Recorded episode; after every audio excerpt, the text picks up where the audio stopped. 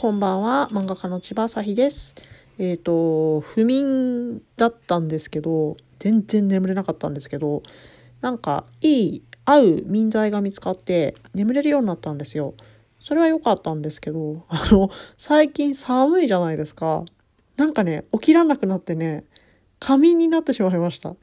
なんか昨日もね、12時間ぐらい寝てね、やばい。なんか、ちょうどいい睡眠取りたいんですけど、私。なんか、あの、朝5時に目覚ましかけてるんですけど、目覚まし鳴って、うん、むにゃむにゃって起きるじゃないですか。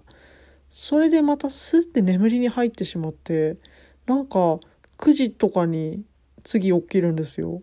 はあってなって、なんかさすがに4時間も無駄に寝てしまったと思うと、ちょっと罪悪感がものすごいんで、なんかちょっと仮眠状態ですね。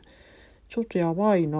なんかすいでもねとか言ってね今日試してみるんですけどあの眠剤飲んで飲まないで眠れなかったらそっちの方が嫌なんでどうしようかな。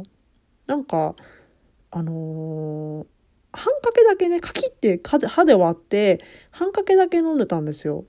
でそれのまた半かけ4分の1 にしてみればいいのかな。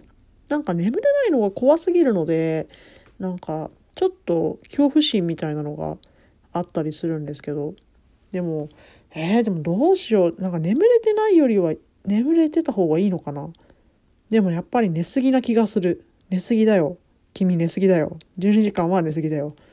なのでなんかちょうどいい睡眠を模索していきたいんだけどいやーどうしよう。今日飲むのやめとこう。かでもでもねあの私今度旅行するんで旅行先で眠れないのがすごいありがちなんで枕変わると眠れない枕変わらなくても眠れないっていうのがすごいありがちなんでどうしよう。一応持ってくか。一応持ってって半かけだけ飲んでうん。まあちょっと調節しよっと。皆さんはよく眠れてますか？ちょうどよく眠れてますか？まあ眠れてるといいですよね。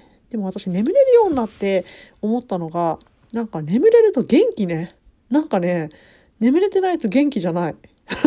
そうなんそれはそうなんだけどなんか眠れてると元気ということがよく分かりました。